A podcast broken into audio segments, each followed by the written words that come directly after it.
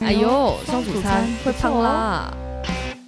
嗨，大家好，我是 Amber，我是 Mega，好，欢迎大家收听我们节目。这个心情的话，我们挑了几个，就是在我们生活中我们有注意到的新闻时事，然后我们就会用台湾啊跟新加坡的角度去分享我们的发现，还有一些想法给大家。这礼拜我们就先从台湾开始，就是呢五月底的时候，五月天。在线上开了一场演唱会。五月底的时候，五月天，五月天 有点可爱，名副其实。对对对，五月天其实是在那个红磡，香港红磡开演唱会之后，他们就跟歌迷约定，就约定说，我们每年五月都要开一场五月天演唱会，这样就是五月之约。然后今年其实大家就一直想说，呃。五月就要到了，但都没有无声无息的，大家就可能觉得说，可能因为疫情的影响，所以就会暂停了。对，然后就没想到在最后一周，就礼拜一的时候，就有发出这这样子的消息。你有看吗？欸，我那时候刚好在唱歌，所以我我只有点开来看一下。然后我那时候一点开的时候，我也是，我有看一下。一点开，因为我本来就想说，OK，直播演唱会可能就是你知道吗？就是很阳春的那一种。哦，DVD。然后，而且它又是免费的，它就是只要直播开始，你就从这平台点进去的话都可以看。结果没想到，哇塞，对，超高规格耶！怎样高规格？就是它是整个灯光、舞台效果，然后就是运镜这样子切来切去、切来切去，然后 就是很像你真正在看那场演唱会的那种规格。然后，诶，因为他是在那个台北体育场唱的，就是我有看到，就是乡民就是说，就受不了，就跑过去。然后就发现，哎，没有人，所以这这个演唱会其实是预录的啦。但是他就其实我觉得非常有诚意，就是因为体育场它是这个一圈的这样子嘛，它还在就是每一个座位上都放一支荧光棒。那不会是 key 上去的吧？不是不是，因为他们呃中间有这样走去那个看台区，然后就是坐在旁边。那有跟就是荧光棒互动吗？没有，但荧光棒会跟音乐互动，它是因为会。哦，对，对，就是那种电子的。然后我那时候，因为我是只有点开看一下嘛，我那时候是点开 Line 的那个直播去看，然后点进去的时候，那其实刚开始没多久，然后那时候我看那个线上人数就有十二万人，哦，还蛮多的。后来呢，很多，我跟你讲有多多，就是啊，因为他直播结束之后，其实也有放在 YouTube 上面，对，就是你还是可以去点点击来看，但当天哦，就是。那十个平台播出，在全球累积有四千多万个观看数。我想说，太爆多了吧？四千多万，的，很扯诶、欸。就是你想象，假如说我现在在台北体育场开演唱会，不是我啦，就是就是想说，我我刚刚在想，我到底要不要买票？还是只有我一个？给我买起来！好，你现在先呼吁一下听众买票哈，虽然我们听众很少，积少成多还是可以。对，我们就要走上五月天的脚步。你看他们原本的观众数也是那几个，对不对？他们现在四千多万个，真的 难想象。好，但我要说的是，就是假如说你在你是做办实体的演唱会，一个场地的人再多一万多个，但你这样子放上网络。直播四千多万个，我就觉得哇塞！哎、欸，可是我觉得不能这样讲哎，因为你要想啊，如果是售票的线上演唱会，你还要看吗？还会有四千多万个吗？你愿意看吗？这样子的，你愿意买票吗？我本人是非常喜欢参加音乐活动的，对，我知道，然后变线上，我 我不行。对呀、啊，是不是？你看那个，你如果 O A O A 的时候怎么 jump 啊？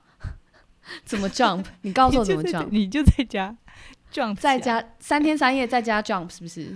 但但但我觉得有很好笑的是，就是因为他们呃五月天其实他们演唱会 talking 其实都蛮碎嘴的吧？对，然后都都是很好笑的讲话。然后那时候不知道忘记是谁，好像是玛莎吧？玛莎有说现在就是他们想要为那个我们前线的医护人员。就是为他们鼓掌，然后他们就鼓掌嘛，然后鼓掌完之后说：“好，那如果刚刚你旁边有人在鼓掌的话，你就可以邀请他一起看直播。”这样，我就觉得这样好像也蛮 Q 的，你懂吗？就是有可能是路人，但是他刚刚跟你一起在鼓掌。哦，不过你讲到直播看演唱会，我觉得它应该有一些实体做不到的好处。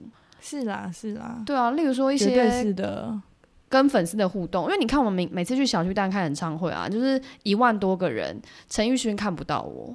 就是我要怎么跟陈奕迅互动？但是如果今天是直播，至少你可以发一些不知道弹幕啊、留言呐、啊。就是我就是刷一台跑车啊，就是总会 对感谢一下吧。绝对看到你。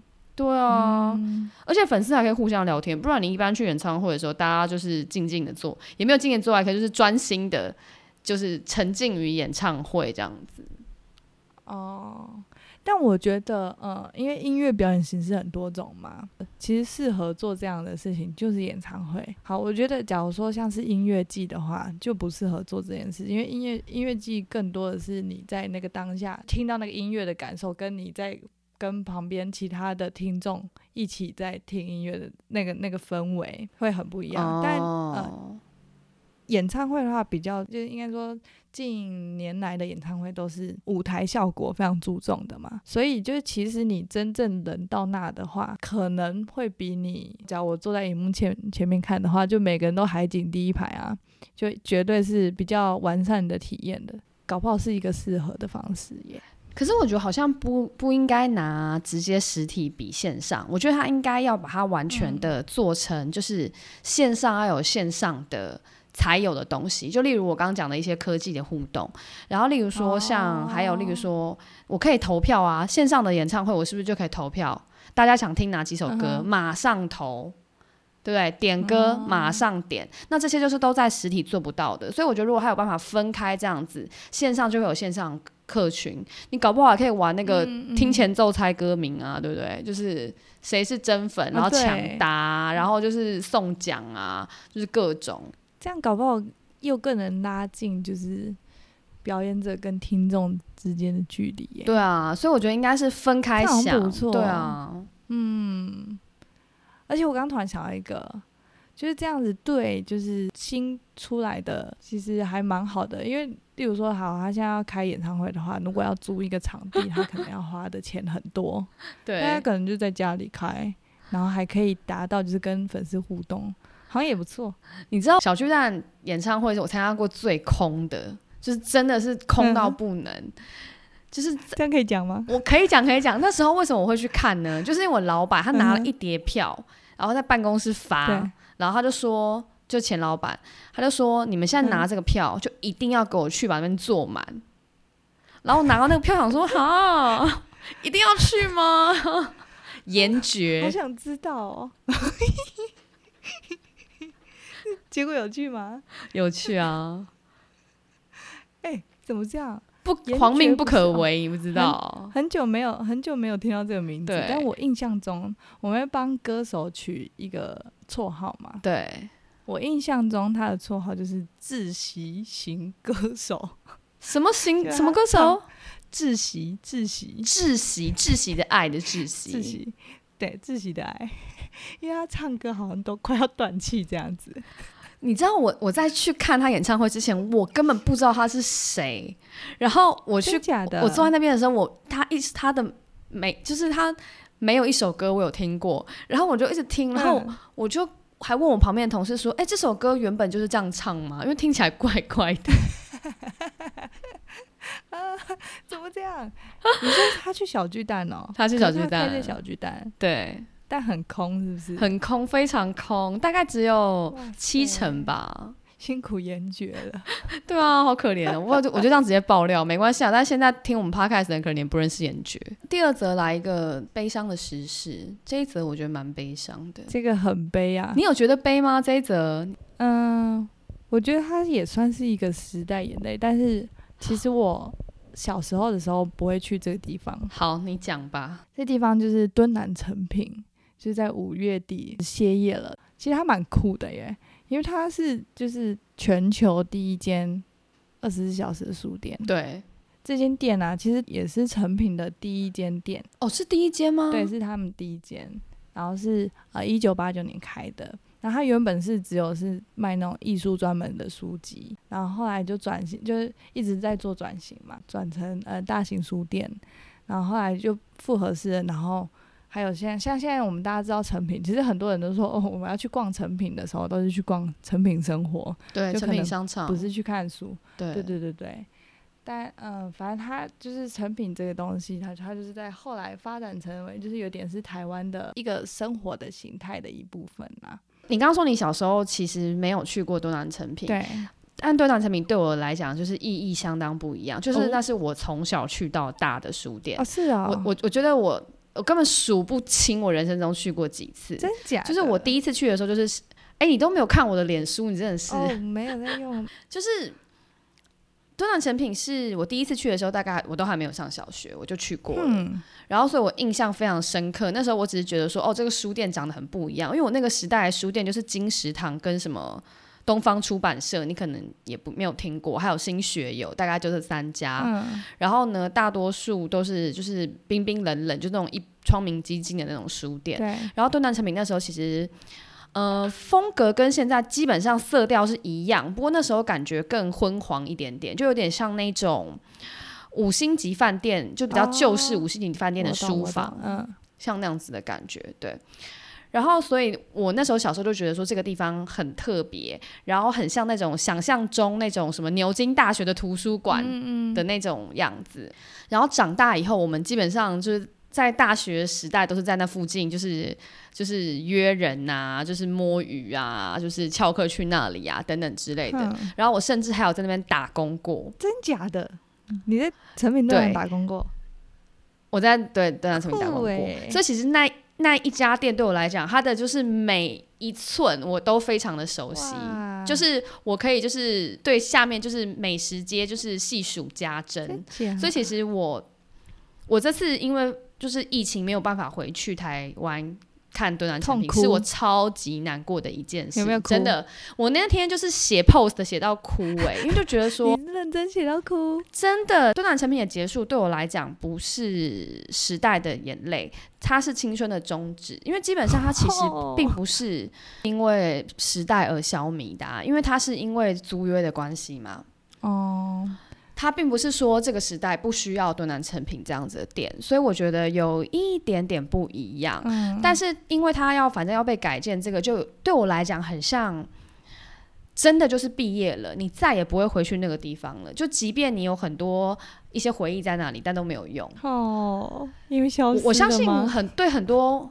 对，像我相信对很多跟我同年纪的人来讲，感触会比较深啦。因为我们那个年代，我们差十几岁，嗯，所以我们那个年代其实闹区就是在东区，不是在信义区，哦，所以大家的生活范围其实都在东区，所以它其实是我们这一代心中非常重要的一个地标啦。哇。好惆怅的感觉哦，很惆怅啊。不过我觉得台湾有有成品书店是蛮幸福的一件事。就是我们且不论说它是不是后来走的越来越商业化，因为其实成品的老板一直都有讲说，他其实就是前老板啦，就是吴清勇吴先生，嗯、他一直都有讲说，他其实是一个最浪漫的商人。嗯，就是他其实虽然是有商业化，但他还是有他的就是初心跟坚持在。对，那我觉得台湾有成品是蛮幸福的一件事情。就是纵使现在。文青们都觉得说：“哎呦，那个成品是假文青，真正的文青要去独立书店。嗯”但我觉得，如果没有成品在这么早的时候带起这种风潮，嗯、就算你说它是做作的风潮也好，就根本不会有今天的这些文青们。对，对啊，因为其实像新加坡的书店就，就我觉得它大概就分两种啊。第一种就是连锁书店，可是它连锁书店真的就很。比较无趣，就是例如说，就是像我们知道像金石堂这样子，哦、然后也有就是外商的书店，像基一国屋也有。嗯、那它的独立书店非常多哦，是啊。然后我我很多对，非常非常多，但是都非常小，嗯、真的都是特色经营。嗯，因为像台湾的独立书店，我觉得就讲几个比较具有特色，就是例如说女书店，这就很有特色嘛。哦嗯对啊，那其实新加坡的独立书店，它也是大部分都有比较鲜明的特色。呃，有一家很红叫，叫有两家比较红啦，它都有他们自己的独，同时有独立出版哦，还自己出版哦，自己出版。对，他们出版，例如说在新加坡的一些本地作家，嗯，那有一家独立书店叫草根书室，它是以华文为华文书为主，那这就很特别，因为其实大家都知道新加坡其实比较普遍的语言是英文，嗯，但是它是尽量就是在卖一些华文书。那我们是很常去，因为总觉得到那里就会有回比较有回家的感觉，就是你可以看到很多繁体中文的书啊，你就会觉得说，即便它卖的比较贵，可是你也愿意去支持。嗯嗯，然后那。那家书店老板有点特别，他是一个在台湾长大的马来西亚华人，啊，然后去新加坡开书店。对，然后他在台，对，他在新加坡开书店，然后他同时在台湾也有一家书店，嗯、也是独立书店，叫季风带，在台北吗？你没听过对不对？嗯、在台北啊，在大龙洞那边。酷哦！但他为什么要去新加坡啊？他就是，其实他成长经历就不断的在就是台湾、新加坡还有马来西亚流转这样子。嗯、他其实现在是在新加坡当医生啦，只是他同时也有开这个书店。哦。可是我觉得独立书店不管是在台湾或是新加坡，其实都很难经营，因为像现在新加坡因为疫情嘛，其实我们已经封城很久了。嗯、然后这个老板他自己在他的脸书有讲到说。三个月都不能营业，但是都要缴租金，所以真的希望大家去多多线上购书，可以帮他的书店继续撑下去。哦，真的，而且书是一个毛利很低的一个，很低，很恐怖，嗯，很低，真的。哎，你现在买书去哪里买？我现在就是在，我通常都是线上买啦，博客来啊，线上买。对。哎呦，这样对吗？哎，人家说你如果去实体店面、去独立书店买书是一种道德经济，就是你明明知道你会买的比较贵，哦、但是你还是愿意去买。其实我也我也会去书店买书，但有尴尬的地方，就是因为假如我一次买很多本，我就要拿好远好远的路回家，就太重了。哦、对。对，除非是那种一本一本买的，但我其实现在也很常看电子书啦。这样子是不是越来越没道德了？电子书看你看你有没有付钱买喽？如果有付钱买是还好啦。有 啊有啊，有啊，有付钱啊。但我的意思说，我就没有支持到这些书店了。对，其实可是独立书店，我觉得它蛮难经营下去的原因是，大家很难找到真的它存在的那个，除了。它所打造的环境是让人更喜欢读书之外，嗯、他比较难找到真的是很商业上的存在意义。哎、哦欸，我想到台湾有一个，我觉得蛮好的，就是因为嗯，艺术杂志不都超贵的嘛，所以一本就可能好几百块甚至上千。那就是台北有一个叫 Boven 的一个书店，然后它里面就是整馆都是艺术的杂志。嗯然后还有一些就是可能画册什么，哦哦、对，但他他的方式就是很酷，他是嗯，他有会员制的，然后也有就是如果你不是会员的话，你一进去就是你可以待在那边一整天，然后去翻阅，但他就是收你好像是三百块还是三百六，忘记了，就很便宜啊，因为你就你可以在那里面一整天，然后它也是桌椅这样就弄得很舒适，然后你就是可以翻阅任何书刊在里面。所以它比较算是艺术杂志界的漫画王，对，这样子的空间，就是大家就会愿意去消费，嗯、我觉得是还不错。但就是其实就是除了这这之外啊，我看到的独立书店真的都是靠老板的梦想跟热忱在支撑的。你讲到老板梦想，你有去过师大夜市的水准书局吗？没有，我拜托你去，去你一定会非常喜欢那个老板。在夜市里面，在师大路上，嗯、就是师大夜市的那个入口前面，嗯、它是一家非常知名的书局。书局是啊、哦，怎么？它有什么特别之处？如果你大学是在比较台北市。中心的话，通常应该都还蛮容易去这间书局买一些就是教科书或者是其他的书之类。嗯、那它的特别之处就在于，老板非常喜欢 hard sale，就是 你不管你去买什么书，嗯、他就会叫你再加码买别的。例如说，他每次我结账的时候，他就会拿就随手、拿一本书跟我说：“你看这本，这本很好，这本很好，买这本。”然后一看，学习五十音，就是就就就是就天外飞来一笔。所以他不会看你买的是什么，他就会随选一本。他不管，对，他是算命的，因为他实在太有名了。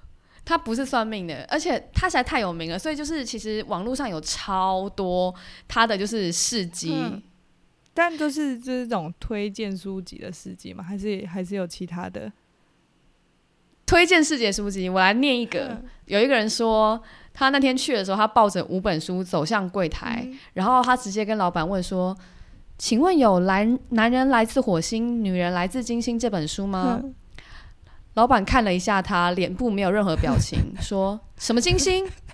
这本随手塞塞了一本《吴有香》给他，说。就看这本，这本好看，没话说。于是客人就说：“哦，可是那我想要请问一下，《男人来自火星，女人来自金星》这本书。嗯”老板说什么火星？嗯、不然你看这本，又抽了一本《风之影》，这本拿去精彩挂保证。什么意思啊？但但你你有你有曾经身为顾客吗？你一定要买吗？有。不用一定要买，但是你常常会就是拿去的时候跟他说，他就会，例如说我就拿了一本书去，他就会跟你说这本不好看哦，然后就说你要买这一本，嘿，所以他其实有阅读过那些书的，哇，这个也太主观了吧，太，他非常主观，决定要买那本，然后他说这本不好看，不要买，对他就是会。批评书，然后推荐书，然后就是叫你买很多可能就是不太相关的书。我我其实两次去印象比较深刻，都是一次是五十音，对，然后一次是旅游的书。嗯，哼，老板真的有认真在推吗？然后还有一次我印象也很深刻，是我决定都不买以后，他一直叫我回去，就是我什么书都没买。你说你，他就是在门口说：“你回来，你回来。”最好是我有，我没有到柜台，对我没有到柜，我真的没有到柜台，我就是要已经就是看完没有我要的，我要走。他就一直说：“哎、欸，你回来，你回来，我推荐什么？我推荐什么？” 请问，请问店里面是只有老板撑场，是不是？有老板、老板娘跟他儿子，然后但只有老板会做这件事。对，只有老板会做这件事，而且他还有另外一个特色，就是我也耳闻已久，但我个人是没有碰到，嗯、就是乱算钱，就是但是他有好的跟坏的乱算，就是他会拿他的计算机起来，然后噼里啪啦按，有时候会半价，有时候会买贵，什么意思？好困惑，好难想象。请问他几岁的人？他大概应该快六十喽。OK OK，那我我下礼拜去看看好了。听起来好好笑，对，我拜托你去。听起来我非常非常感兴趣，哎，我很爱逛书，真的，我就知道你会喜欢。而且他有，他有时候还会跟客人说：“那不然你不买租给你看。”所以，就是他各种各种 hard sale，好好神秘哦。那他老婆在旁边，你有看过他老婆窘迫的脸过吗？没有，他老婆完全就是一冷静呢。假的，对，好，啦，希望他会介绍你一本，例如说《与佛陀谈笑风生》之类的。Okay, 我再我再跟大家分享，我最后被那个介绍哪一本书，很酷吧？就是水准书局，师大的水准书局，非常酷。我觉得这种，对，我觉得其实要他像他这样子也不错，因为你看大家就会慕名而去，就想说，我除了买书，我也要去看一下这些书店的老板究竟。可是是你喜欢呢？有些人不太喜欢，因为像他们说，老板有时候会在书书底签名，怎么了？哎、欸，失控的事件，我们是如果再讲下去，就会越来越多。签名是什么意思？他该不会失控的事件真的超多格言吧？自己的格言，很多人超生气，就买到书就哎，一个被用过的感觉，真的是谢谢老板哦。好啊，你今天不是有什么事想跟大家分享吗？我今天早上跟老板开会的时候啊，老板跟我说，他叫我们下午放假。哎、欸，这么爽？你说突然间宣布吗？对对对。为什么？他说他觉得那个现在这个社会非常的动荡不安，就现在其实是我最大的议题就是那个美国的。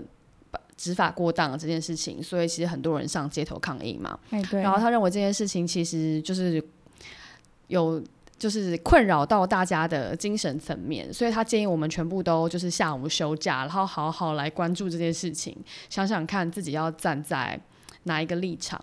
哦，哎、欸，你的主管是阿兜仔吗？不是，我主管是台湾人。嗯，但你的同事们呢？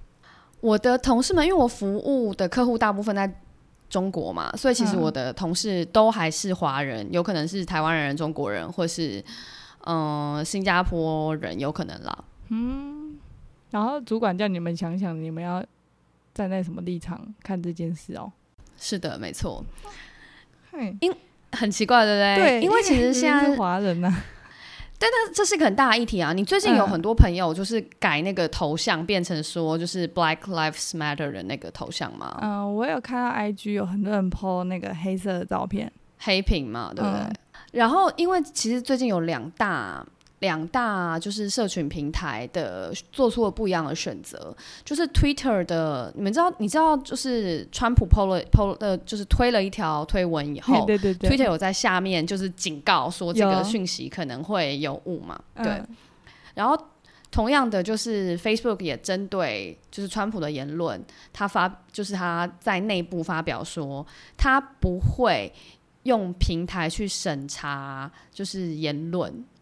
就是他认为说言论这件事情，呃，能不能被公布，Facebook 没有这个权利去做这件事情。嗯，然后就引起了非常大的哗然，就是包括 Facebook 内部的员工都就是气愤到要直接离职。哦，对，就是两方这样僵持不下。那、嗯、那可是你觉得怎么 Facebook 应该负这个责任吗？我觉得要呗，因为我觉得就是有资源的人。你就是要负起这个责任，其实等于等于说，他他不是全部归你管嘛，因为政府一定也会去呃有一些法令限制，但因为 Facebook 就是一个很大的公司嘛，那它的对。技术也好，然后它的人才也好，它一定是呃够去做一些限制，大家就是会在一个框架底下去发表言论嘛，所以我就觉得应该是要啦。因为 Facebook 其实一直都有在就是查证假消息嘛，这个是他之前在台湾选举的时候，其实有成立一个就是政治的假新闻的战情室，然后是专门监看台湾跟选举有关的这些消息，然后还有之前在美国选举的时候也有做这件事情。那是因为他好很多年前闹了一个非常大的丑闻嘛，对，就是因为他没有监管，导致说就是选举结果就是。就是差很多，嗯、所以针对假消息，他其实是有在澄清的。嗯、但是针对川普的言言论，例如说，我今天特地翻了一下，其实川普的言论，他大概是讲说，就是一些很反讽的话，例如说，哦，呃，华盛顿正是真是现在美国最安全的地方之一，这样子，嗯，类似这样子的言论，嗯、就是比较激烈，就是嘲讽的，然后就是还是非常，就是。傲慢的一些言论，那这种言论，你觉得 Facebook 应该要做回应吗？或者惩处吗？应该说，但我觉得就是针对这些特定的可能公众人物，对，我觉得应该是公众人物上面的审查就要比较严格一点，因为毕竟他们影响的不是只有他自己周围的人而已，他可能影响的都是比我们一般人还要来的更广。对，所以你觉得 Facebook 它有？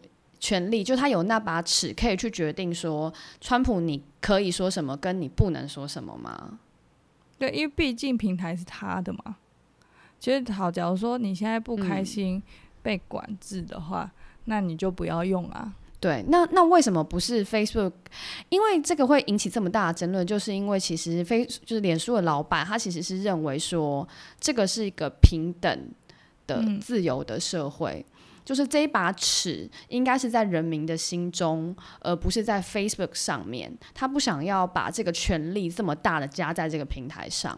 嗯，那其实之前之前就是口罩事件闹得很大嘛，就是台湾跟新加坡处得非常不好。就是新加坡的总理夫人其实有发一篇就是呃的言论，对呃的言论。然后那时候其实。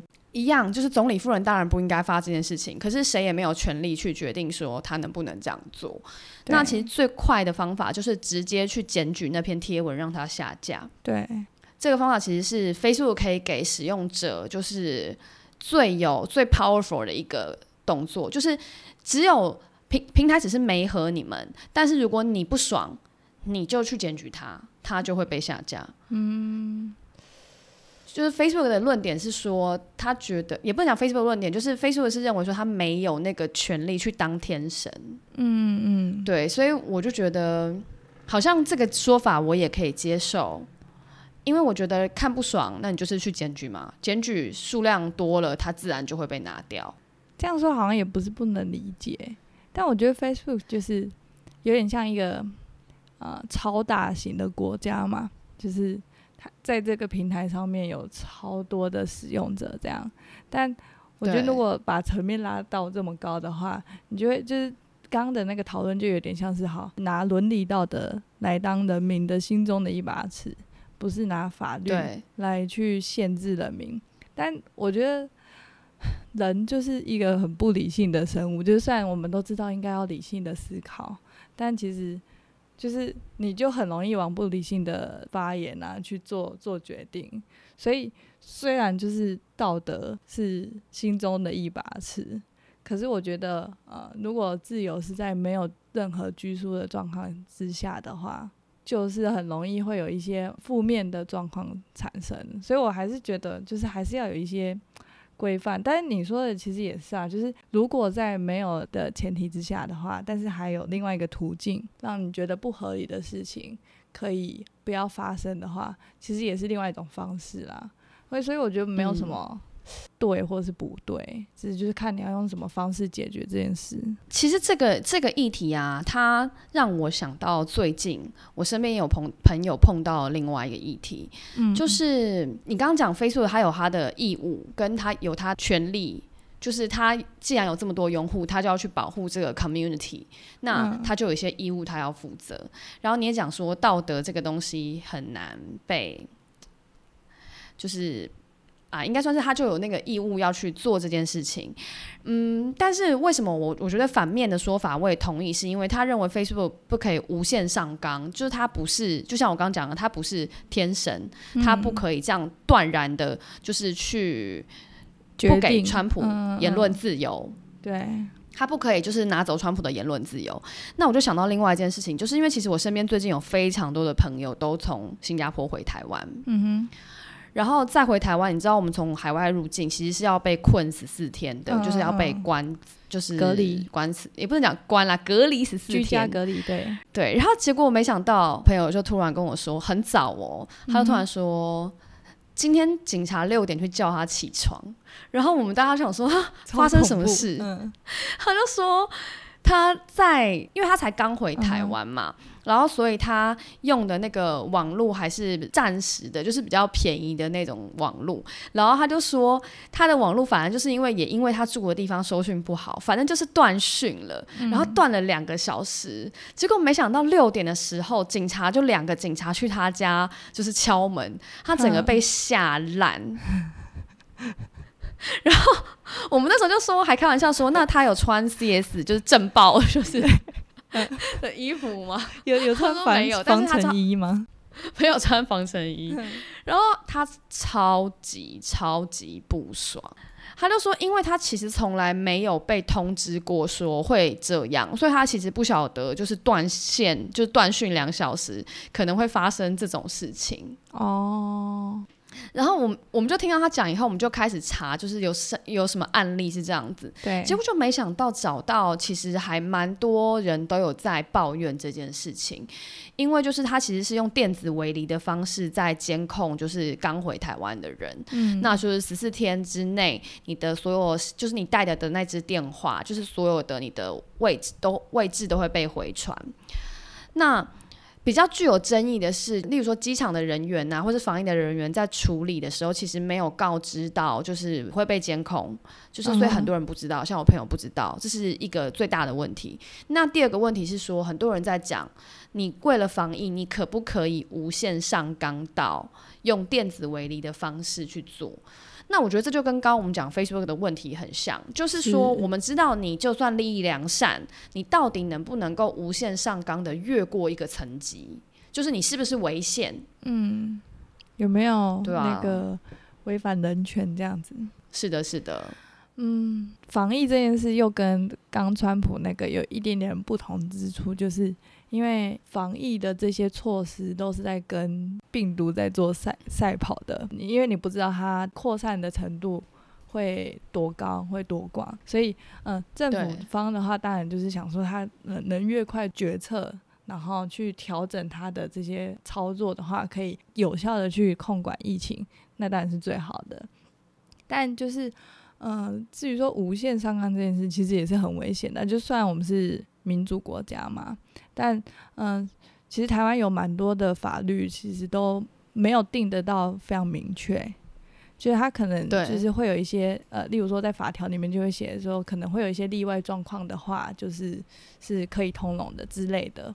但诶、欸，就是如果没有明确的法条的前提之下的话，你如果这个人真的很坏的话，那他有可能就是。把基本人权都罔顾这一切，然后可能呃，他现在得到的资讯，他之后可能也会拿去做不好的事情。对。但我觉得，呃，以防防疫这件就是这个例子来说的话，我们现在就是要跟疫情去做赛跑嘛。所以在刚开始，像呃，其实国外的话，有些人是用那种电子手环嘛，对，对。要不然就是那种像新加坡不是会有那个 app 吗？哎、欸，我之前有跟大家分享过我被监测的事吗？你你？对啊，你没有？对啊，我只有分享过新加坡出了一大堆 app 去控制，就是防疫，对不对？好，那我讲一下我被监管的事时候，就是因为我那时候三月份我从加拿大回新加坡，嗯，所以其实我也是从境外就是入境这样子。然后那时候我其实刚入境的时候是不需要监管的，但是突然他就颁布了一个行政命令，是就是还是要监管，就是要追溯。嗯然后呢，于是我就要有十四天的，就是自主管理。哦、你你可以为了必要性的事物出门，嗯，但是他那时候比台湾严格，就是他一天会发两次简讯给我，然后这两次简讯呢的时机不定。哦，有时候有时候是吃饭时间，嗯，有时候不是，就是你没有办法捉摸到是什么时候发。他会发两次，然后一小时内他会要求你点那个简讯里面的连接回报位置。嗯只要你一小时内没回报，他就会马上通知你的那个公司，嗯，就是违法。哎、欸，那如果你你点那个回报位置，然后不是在家，会怎么样吗？这个其实我不是很确定，哦、因为因为我有问我们 HR，他说。最好是在家，嗯，所以你知道有时候我是在外面，然后我在买菜买到一半，然后我心想说：“天哪，简讯来了！”然后我就要赶快打包回家，嗯、真的，哇，这好紧张哦，而且不定时也太恐怖了，超紧张，超恐怖。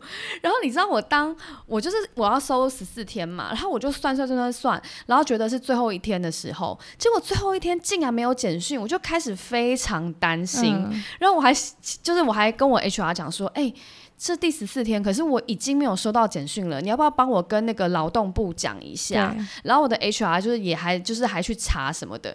那我就跟我同事讲说，完蛋，我没收到，就是有一点就是失落，失落感，患得患失。我以为是紧张，就想结果我同事 错过了。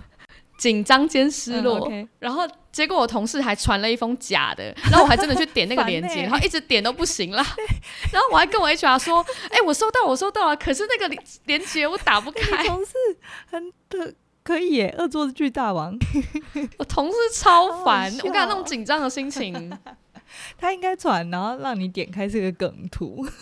莫名其妙，然后嘞，没有啊，就这样就这样，所以其实也是有那一封信，就是就没有了，但是就也没有被被没有没有继续被追踪。哦好，对，你看，就像这样，新加坡是用，哎，你刚刚是说简讯哦，App 是后来，就是 App 是后来，还有一个蓝牙的 App，就是它可以就是侦测你附近有可疑人士吗？这样对对对。但因为呃比较多国家是用 App 或是一些那种电子手环去控管，就是可能需要隔离的人他们的位置在哪。但因为其实这种东西像 App 的话，就是它你是需要开发时间的，你自己其实也都可以删掉。